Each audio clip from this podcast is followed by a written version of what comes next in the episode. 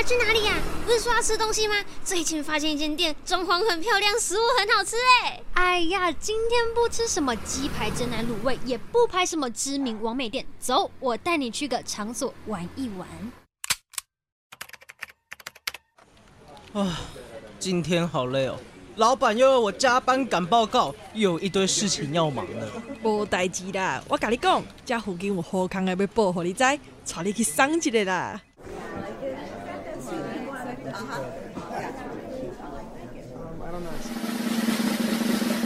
因缘分将我们聚在一起，用声音承载我们的话语。体育致使我们不能认输，汗水提醒我们没有退路。让我们一起收听 Off Air Club。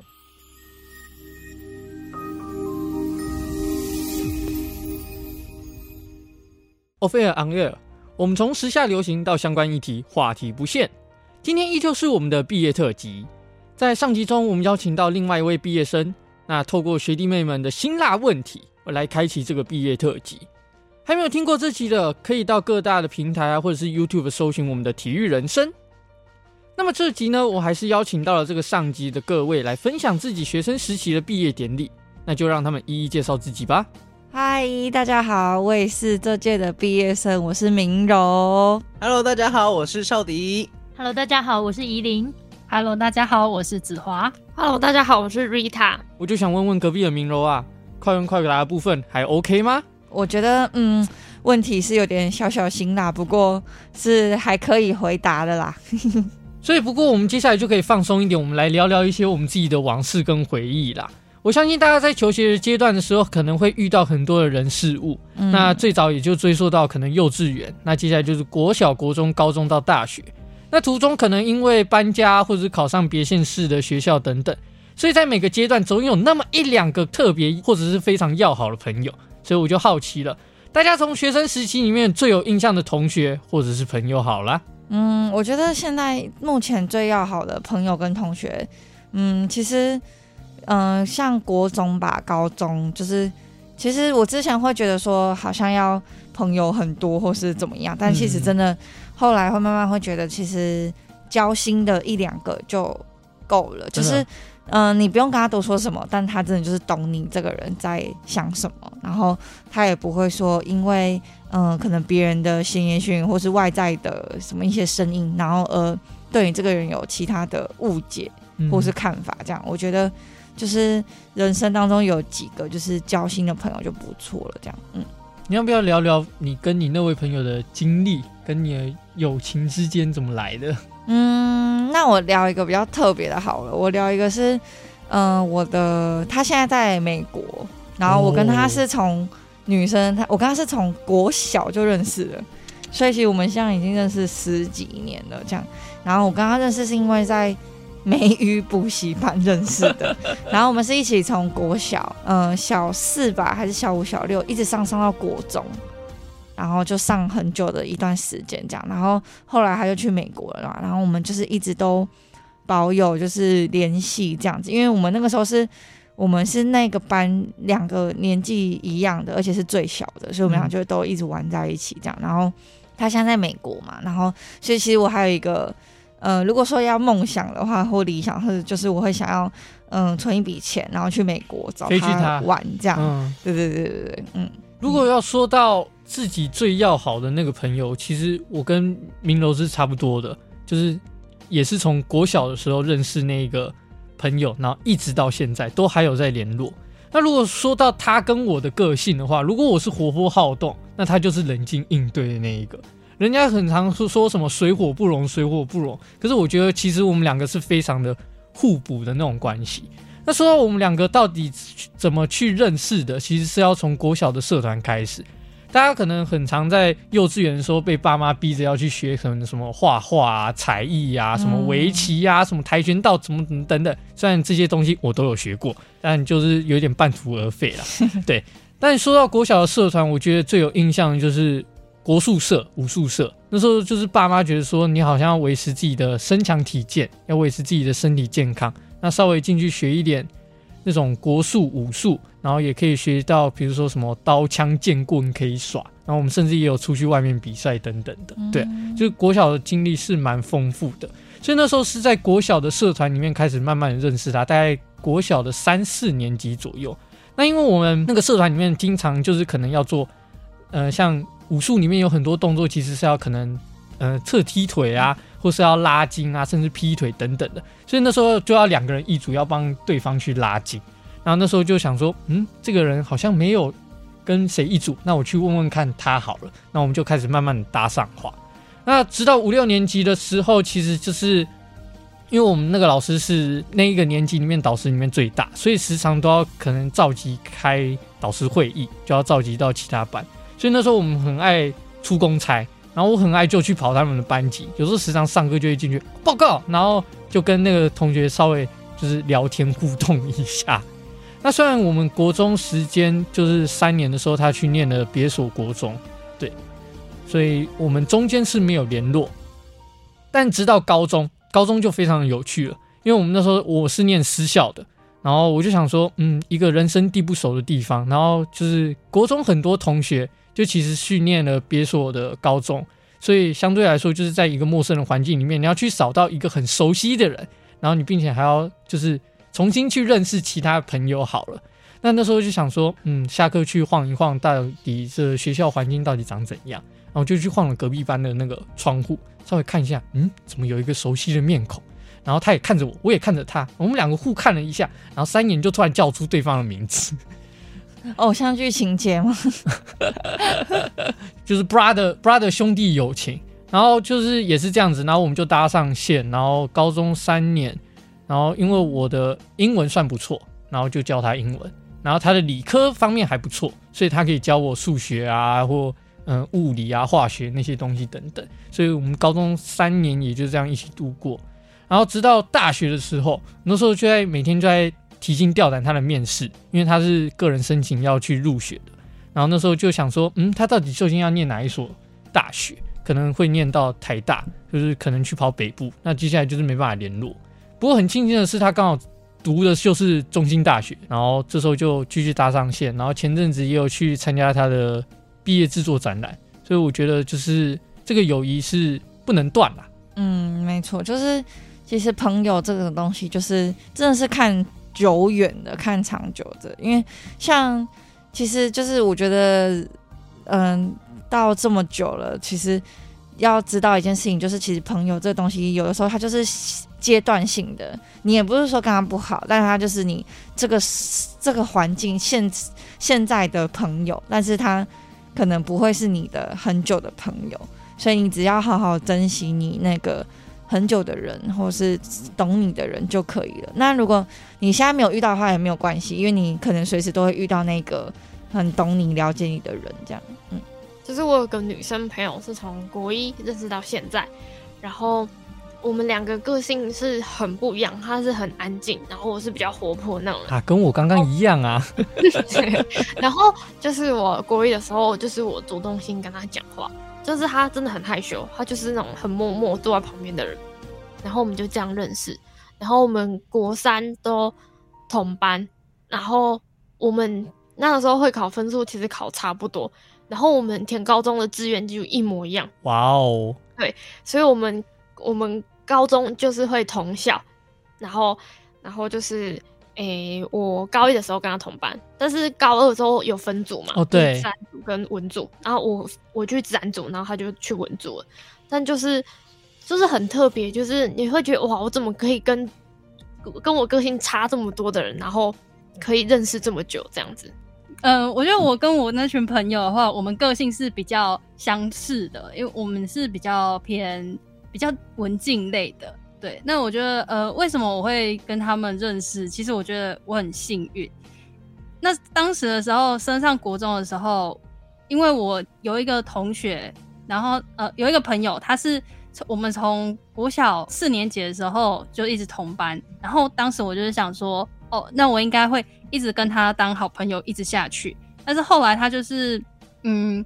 可能就是被一群就是比较会玩的朋友，然后就后来我就跟他渐行渐远，他就就反正我们之后就分分道扬镳，对，然后我也就因为这个机会，然后就是认识了现在我的这群朋友。那我们就是虽然说上到了高中我们一样，我们一样还是同一间学校，因为我们都就是直升上去，但是我们不同组，我是社会组，然后他们都是自然组。但是我们中午的时候，我都会跑到他们的那个教室，然后一起 吃饭，然后聊天，然后我也会跟他们讲说，哦，我的偶像又就是又怎样怎样怎样，然后就是他们也会。就是在他们面前，我能很自在的去做自己，表现自己，对，然后说自己想要说的话啊什么之类的，所以我觉得就是很开心，就是能遇到他们。然后我们现在就是也有，就是也会在群组，虽然说呃平可能平常就是不太会见面聊天什么的，但是在群组上面呢，也是会呃在什么节日啊，然后就会问一下对方最近过得怎样啊，而且我们也就是呃。每个学期我们都会约出来吃饭这样子，所以我觉得，嗯，就是朋友其实就是知心的朋友一两个就够多了。对，那我的话是我要说说一个我从国小三年级就认识的朋友。哇，跟我们一样久哎、嗯。对啊，很久。然后我们是，其实我们不是同班开始认识的，我们是一起都被。就是那个老师一起叫去要比闽南语字音字形认识的，就是要去也记太清楚了吧？对，因为我从小就是一直练这个，然后很痛苦的回忆。好，我们决定我们下一集用闽南语来做直播。然后，然后，因为我们两个都其实蛮不喜欢就是做这件事情的，所以就是我跟他都达到一个共识，就是。那个老师会带我们写，然后那个老师只要没有在注意我们的时候，我们就都在作乱。对，然后还有一次是那个老师就说叫我们自己自己去练习，因为要比赛，然后就会印一些题目给我们写，然后他就自己没有过来跟我们就是看我们练习，然后我们那一次就约了我们自己班上的国小的同学，然后一起到那间教室。中午都在打牌，我们打了一整个中午，然后那个作业完全没有交，然后我觉得这个印象蛮深刻的。然后我们到国中的时候才正式有同班，嗯、然后国中的时候就比较叛逆，中午都不喜欢睡觉。然后你国小就已经那么叛逆了？我们两个的那个扫地工作就是就是中午到回收，然后我们就是一到就。呃，就不见了，就是整个中午，对，一到就一整个中午都在游游学校这样子，然后我们又很喜欢聊天呐、啊，然后那时候蛮有趣的是，我们国中的班导可能蛮信任我的吧，就叫我帮忙安排，就是我们班上的座位表，然后这个就对我非常的有利啊，私心啊，私心啊。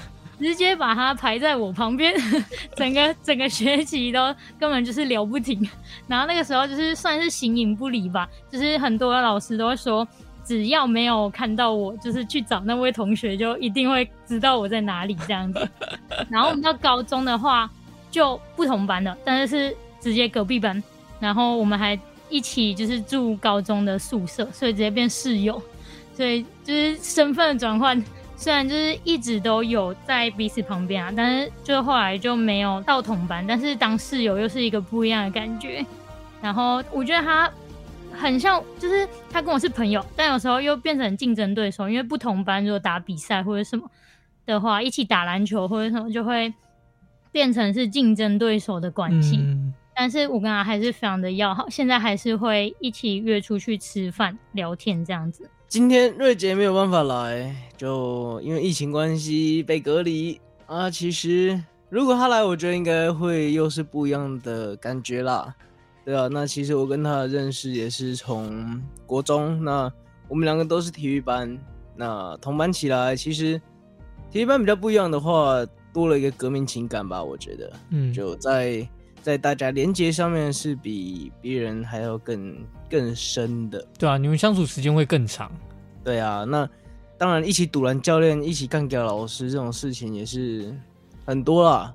所以在那那份情感下，虽然我们并不是同一个高中，但在大学又再度见面，其实那一份感觉，其实我觉得勾起来是更更深的，因为相较于高中，我觉得大家是更成熟了一些，那也更懂得珍惜这一份情谊，或者说这个缘分。所以，我相信通过这一题，也可以让各位去慢慢勾起回忆，或者是跟这位非常要好的朋友做的一些往事啊、回忆等等。不过我们再挖掘深层一点好了。想当初自己国小的时候，还是其实非常的紧张跟害怕，每天上课都在等下课跟朋友一起出去玩。即使分班之后，有时候还是会找以前的好友，或者是接下来去拓展自己的朋友圈。那到了国高中过后，就面临一些课业压力，你开始可能就是学校啊、补习班两边跑。那虽然一整天下来都是可能书本啊、作业纸等等，但你还是要花很多的时间跟同学一起奋斗，一起努力练书，甚至是去 K 书中心去占位置等等的啊。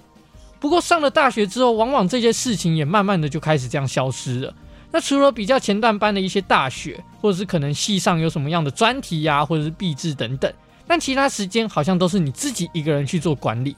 所以我就想先问问大家，从国小、国中、高中时期，大家都属于群聚的生活，但面对到大学时期的小型社会，有哪些部分会让你觉得不习惯？嗯，那我先回答好了。我觉得不习惯的地方是，就是多了蛮多跟自己独处的时间吧。嗯，因为可能之前，因为像我是台中人嘛，那其实我的生活都没有离开台中。那我就是真的很简单，上学也是就家人接送嘛，然后下课也是就是上课下课到补习班，全部都是有人陪着你，然后晚上回家也是妈妈家人载你回家。那大学的话比较不一样的事情是，嗯、可能有交，嗯、自己有交通能力，或者是说。自己会去做一些事情，所以我觉得不一样的事情是多了独立的这个方面。但我觉得，如果是因为我都是住家里嘛，所以我觉得如果是外宿的朋友们，应该会更深刻的体会到独立这个话题。这样，那我来，我也可以讲一下，就是嗯，我觉得我最不习惯是读书的氛围，就是在高中的时候，大家就是因为好像其实大家。就是有点竞争关系的感觉，嗯，就是会在班上的自习时间会听到大家一直在写考卷啊，然后就是正比计数的声音这样，嗯，然后到大学的时候，就是会觉得，嗯，怎么会大家的感觉就是会花很少时间在念书，而且你读书，人家还会觉得你很奇怪，可是你你干嘛你干嘛考试那么认真？跟我一起出去玩啊，我们夜冲啊，夜跑啊，夜上啊，过就好啊，这样子，对，会觉得会揪这样。但就是我是觉得，我是觉得不会不好，就是好朋友就我就是觉得更能体会一些大学生活。但我觉得会要会分配时间蛮重要的，就是该做什么就做什么，然后就是还是要做好自己的本分。这样，我是觉得说，就是现在跟过去国高中时期，可能国高中时期就是早上起床，然后就是到学校嘛，然后就一整天这样子上课下来，然后。高三的时候呢，就可能要准备一下升学，就是考试的压力，所以就是可能会到学校晚自习啊，然后在晚自习之前，就是可能就是跟朋友，然后同学，然后一起去女热，因为我们那时候就称那个就是福福利社，然后就称女热，然后反正就是去那边，然后一起吃晚餐，然后这样，然后再慢呃，可能在学校散个步啊，然后就要再回到图书馆里面去读书这样子，嗯、然后就是感觉就。每天都是这样子过，对，要不然就是可能也会去补习班啊，然后就是爸爸妈妈，然后再再去补习班，然后上完课之后，然后再再被载回家，然后就洗个澡，然后可能看个书，然后就要睡觉，然后又就是就这样子。但是上升上了大学之后，可能就是呃，你想要你在哪个时间点，你想要做什么事，感觉就是呃你自己可以去控制的。那你想要。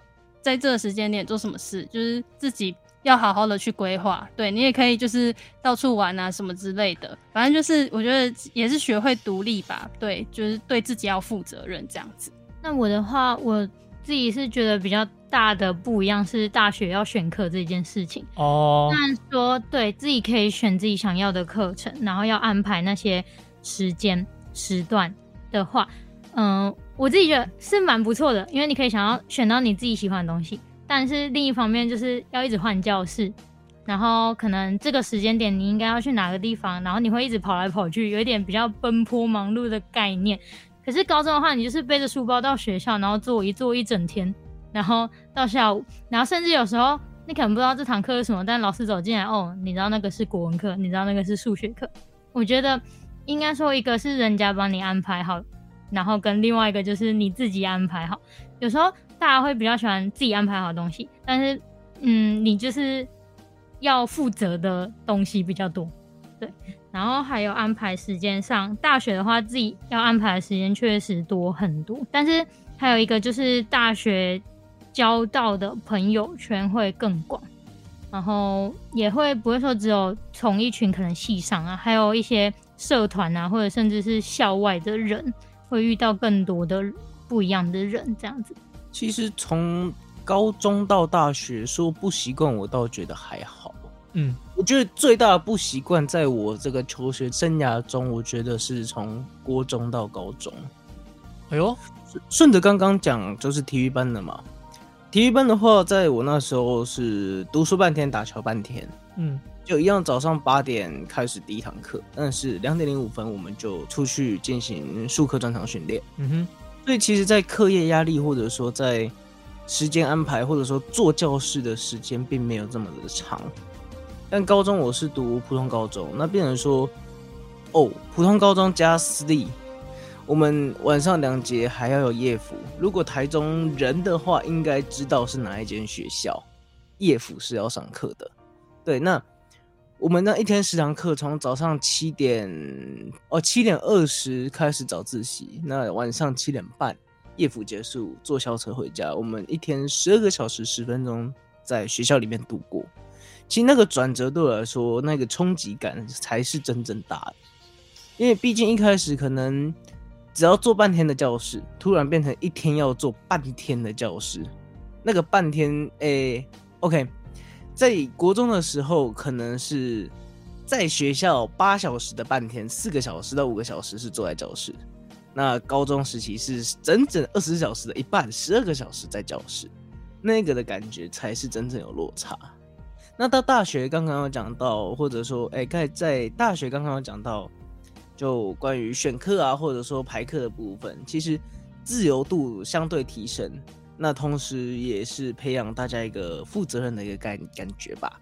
就在责责任这个概念上面，其实也是有更更一层的负担。我觉得，嗯，就相对你对事情的选择由你做主，但是你必须承担你选择的后果。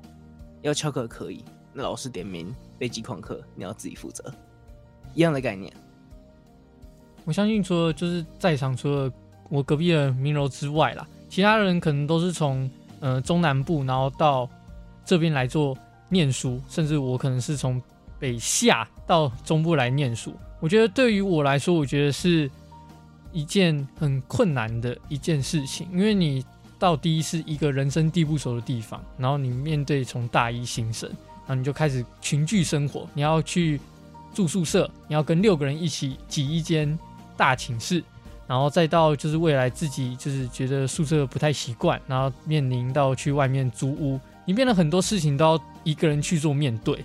我觉得就是应该是说，从国高中那种群聚生活之下，因为你有朋友在，所以朋友会提出意见给你。但你今天已经是大学，你开始要自己独当一面，你要去。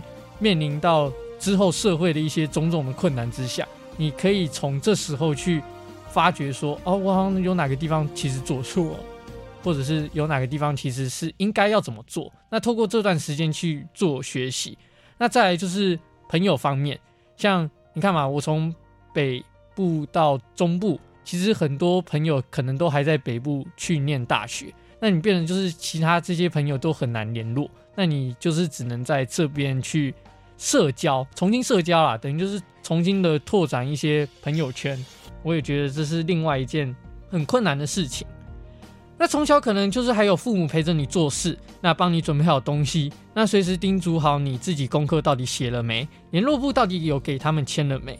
但渐渐长大了之后，你就开始顾着自己的功课，那回家的时间也越来越晚，那越来越早去学校做 K 书，让自己独立起来。但我相信这些都是一个非常特别的回忆。那我们就追溯到现在，因为现在疫情的关系，很多人的毕点不太像是实体的状况，所以会觉得有些遗憾，觉得有些不舍。怎么一下子好像就眨眼间大一到大四就这样结束了？所以为了让各位回忆一下毕点的感觉，我就来收集各位你们在毕点上会有什么歌会让你觉得最催泪的？嗯，我自己想分享一首歌是我不知道有没有听过，哎，叫做《路要自己走》，好像是秀兰玛雅的歌。哦，秀兰玛雅唱的。啊，我会知道这首歌是因为我国中的时候的毕业歌是这首歌，嗯、然后我就觉得很好听。然后那它里面的含义就是，呃，歌词就是大概在讲说，就说，呃，我们这些学生啊，到了人生的另外一个阶段了，那就是。放手，呃，老师们会放手，然后让我们自己去走我们自己的路。然后我们，呃，当遇到困难的时候呢，就抬头看看天空，然后看看这世界的美好，那自己事情就会有自己的出路。这样子，那我一开始就觉得这首歌真的是非常好听，所以就一直记着到现在。这样子，在开始之前，他有讲到他会牵着你的手，嗯，所以我觉得那一段是更的更加的感动。就他从牵着你的手到放你自由的一个感、嗯、一个过程，铺成了那一首歌的一个词曲，嗯、那把那一份情绪带出来，我觉得那是更不一样。而且那么正向的歌也在大爱有播出啦，其实、嗯、对，有大爱的片头曲有做播出过。对对对，没错没错，是这首歌。你再唱下去，等下版权要了。哦，对。那我呢，最有印象一首歌是我高中的毕业歌，是《十七》，大家有听过吗？有 S.H.E 的，很好听的歌。对，就是那时候听，就是在播放这首歌，然后大家一起唱的时候，就那个感觉很震撼，就大家一起唱同一首歌，然后就哦，好想哭哦。我的话是国小的时候有两首毕业歌，然后一首是《今年夏天》，然后跟凤凰花开的路口。哇，这都是很经典，很老哎、欸。今年夏天是个虫，哎、欸，有版权问题。对啊，因为国小的时候感觉就是交朋友，就是呃，就是不用太担心什么，然后就就讲一下话，然后就可以当一个朋友这样子，嗯、对啊，就全班大家都是朋友啊，这样子。嗯，嗯，所以我觉得那友情是真的是最纯粹的，对。那我的话是我比较有印象的是我们国中的毕业歌是苏打绿的《当我们一起走过》，这首歌也超好听，这首歌很好听，真的。但是我觉得它的 rap 的普遍度好像偏高吗？偏高吗？为什么我觉得我去 KTV 点都没有人会唱？真假的？很蛮多人会，蛮多人会的呢。对啊，而且朗朗上口嘛。但是可能是要 副歌，嗯，就就是我在旷野漂流那一段。进到那一段才会有印象。对，嗯，那个时候真的其实蛮多人唱到哭的，可能是一定是在唱这首就会回忆吧，回忆。然后这真的就是当我们一起走过，我觉得他他的歌词写的非常符合，就是过去的那些回忆。我的话，我有印象是，就其实刚刚那几首真的都是经典，还有另外一首是樱花，日文吗？我听过。哪一首？对，其实他也是，就是描描述着离别啦。其实毕业歌都是都是在讲离别，对，所以歌词其实大同小异，我觉得。嗯，我想我要提到这首歌，其实就是算有名气了。我还记得我听到的时候，是因为我们高中有人要做毕业歌，所以那时候他们就在收集歌词库的时候，就有意外听到这些歌曲。那当然也在那段时间去 KTV 的时候，我们就很奇怪。好像每一次最后一首歌，我们都必点这一首，才肯离开包厢哦，才肯离开这个包厢。就是《风筝》这一首歌，《风筝》这首歌的起源是因为齐天的娱乐负责人刘于瑞在网络上有见到许多的高中生去上传他们的一些毕业歌的 MV，所以他就想说，于是乎他想要动员出这些高中生们，可以去做出一张可以收录台湾各地高中生们原创毕业歌的一些合集。他就有说到了，他就让他想起了年轻的时候的他。那经过初步洽谈之后，他就有收录了大概十五间学校的毕业歌曲。那风筝因为风而起嘛，那或许是因为人的奔跑，也才让它展翅而飞起。就像其实是我们的人生一样，不断的奔跑，不断的起伏，才能造就出现在的我们。而且其中的大合唱的那个部分，就让我想到另外一首歌，在一九八五年的时候啊，非洲的伊索比亚因为发生了饥荒的事件。那于是乎，美国的歌手以稍早这个英国取经合唱的公益单曲《Dunelo Express》Christmas 为蓝本，那组成了这个 USA for Africa，那推出了这个合唱歌曲 We Are the World。那专辑版因为就是他透过他的那个赈灾关系，所以就是把它募款出去，那回响也极为热烈，那流传至今，那世界各地就有很多人去效仿。那至于我们台湾，我们就有集结了大概六十多位的歌手一起合唱《明天会更好》这首歌。那这个感染力其实就真的很像电影一样，透过堆叠，那透过一层一层的铺陈，让这个颠覆事件的眼光，那义无反顾的闯。彩色天空是我唯一的方向。为人生谱出最美的乐章。那节目也到了这个尾声的部分啦。每逢毕业的时刻，有时候就会邀请朋友们去签个毕册啊，写个友情纪念册，那供朋友未来能够来找到你，或者是班上可能会写写小卡、写写瓶中信、时光胶囊等等。那未来十年之后，大家一起回到校园，一起打开，看看那个青涩的自己到底写下多么肉麻的话语。所以呢，本节目就弄了个。非常老掉牙的东西，也就是写给自己的一封信啊。好，那就先从我开始好了。那我会想写给未来的自己是，呃，希望赖明柔你现在有一份，我设定五年好了啦，五年或十年，就是希望你现在是一个可以有一份稳定的薪水。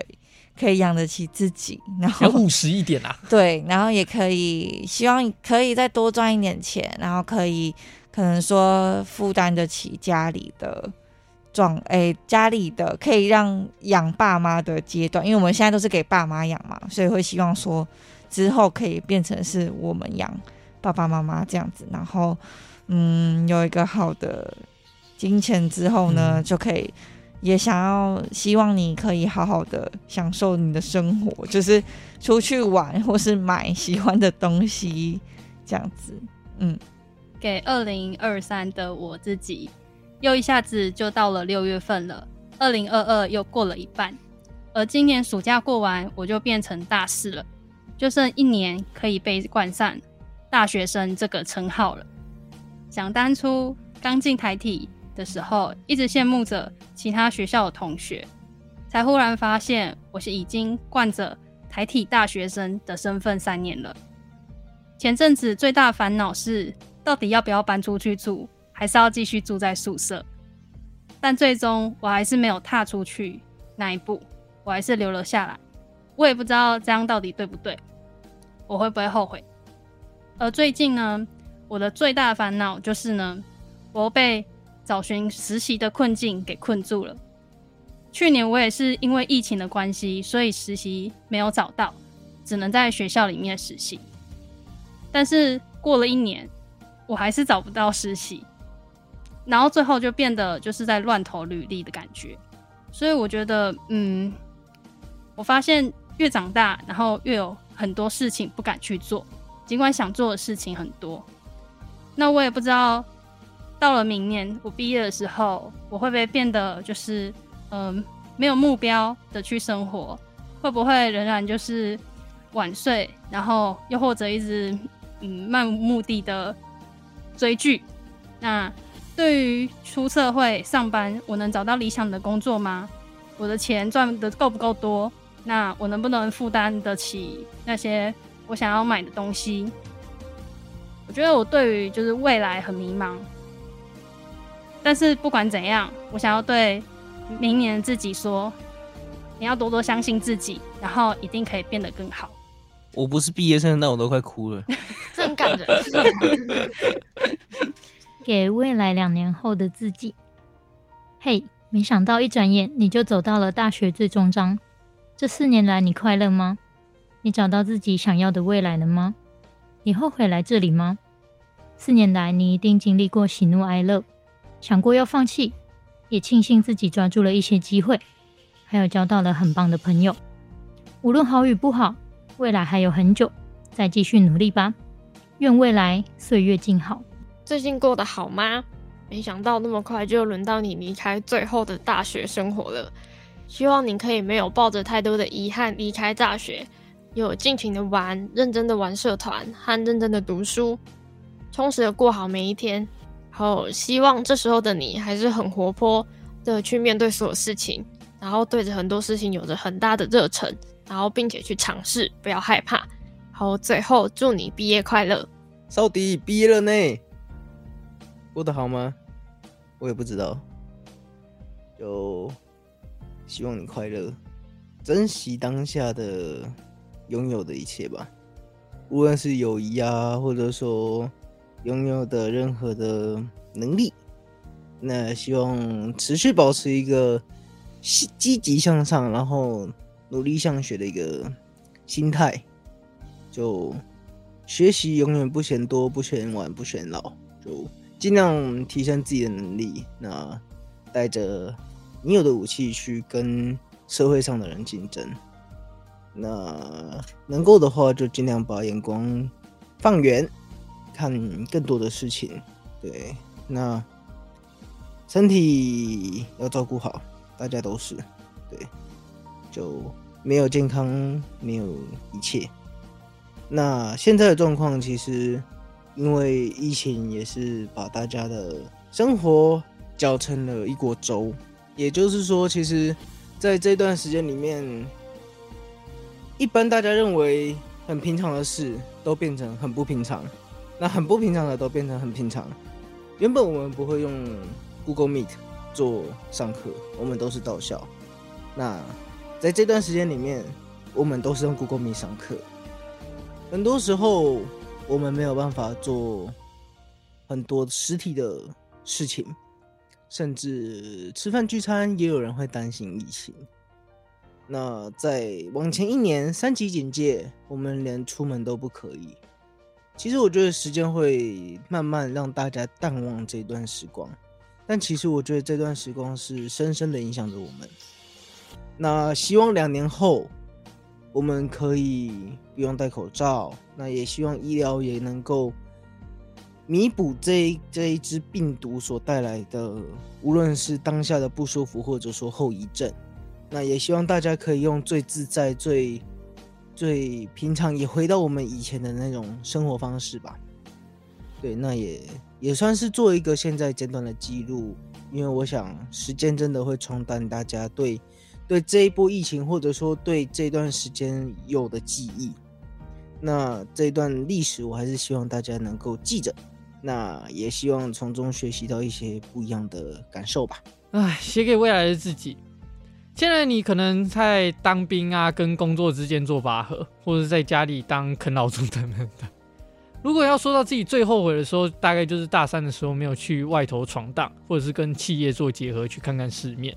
不过对于我来说，我其实还算庆幸啦。不论是大一的时刻，因为喜欢广播而开始被苏老师去拉拔，再到自己独立写企划，被播到一些广播平台，甚至是参加比赛去入围。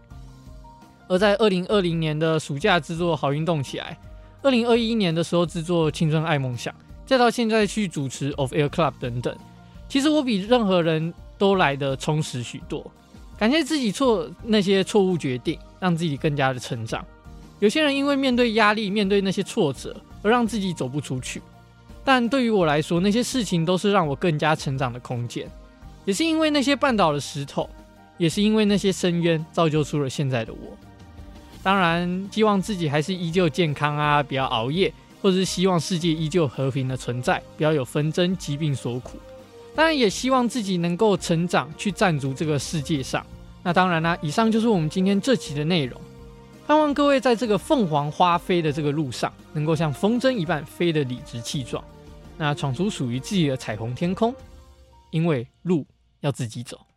那这个 Off Air 也要下线喽，接下来就要交棒给新生代们，就希望未来在空中跟大家相会，说声拜拜吧，拜拜。拜拜。